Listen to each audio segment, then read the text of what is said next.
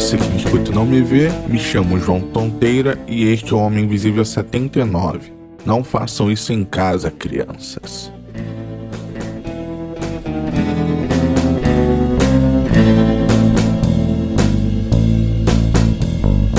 E, e o que as crianças não devem fazer em casa é brincar com fogo.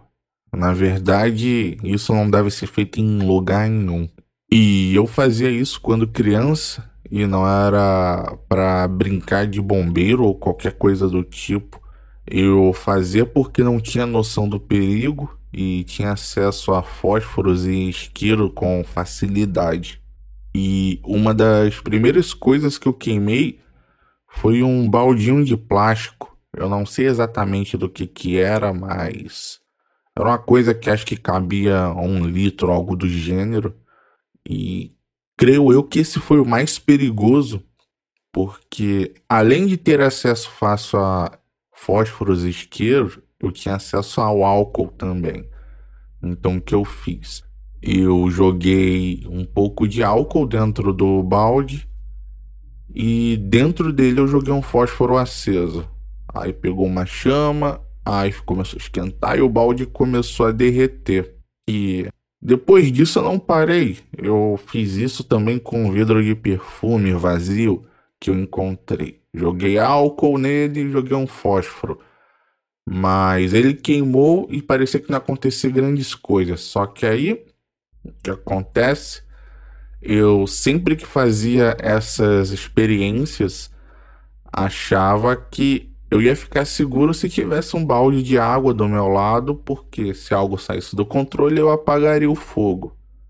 E bom, eu usei a água e quando eu joguei a água no vidro de perfume quente, ele meio que deu, não que explodiu porque não saiu voando cacos para tudo que é lado, mas parecia como se tivesse pá, algo assim do tipo.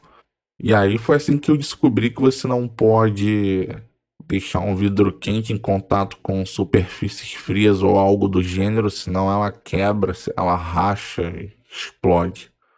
E também cheguei a queimar a bateria de relógio e meio que também ela deu uma estufada e começou a sair um negócio de dentro, depois ficou quente demais.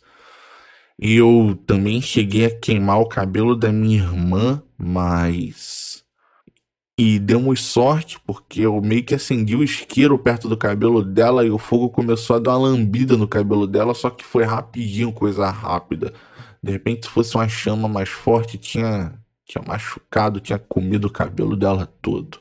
E o que vale também como menção honrosa é que eu gostava de brincar com bombinhas. Pelo menos aqui no Rio a gente chama assim. A gente acende e joga e explode. Tem pessoas que acham que ela é fraca demais e seguram ela no alto, elas com a ponta dos dedos ela explode na mão e não acontece nada.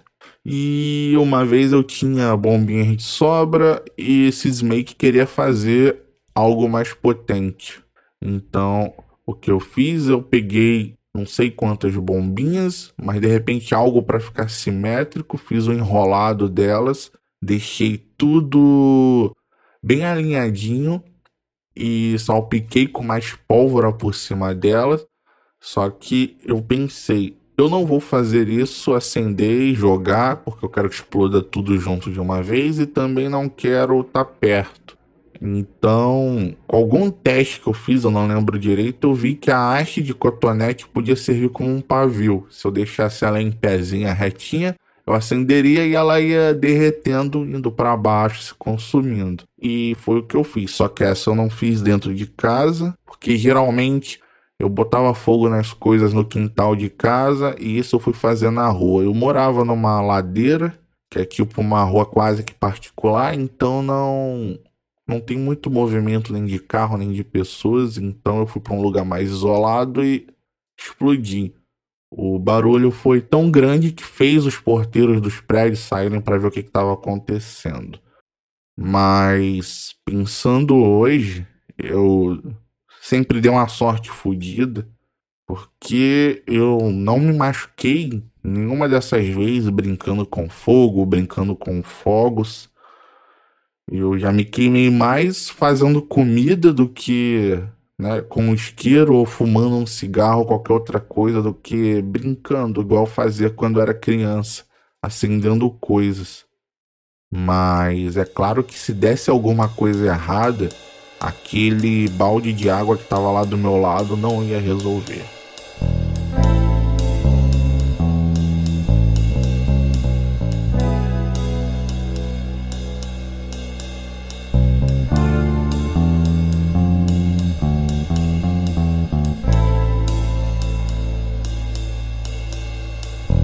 Esse é o fim do episódio.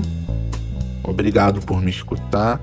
E se você quiser encontrar o Homem Invisível no Twitter e no Instagram, é só digitar arroba Invisível que eu adiciono.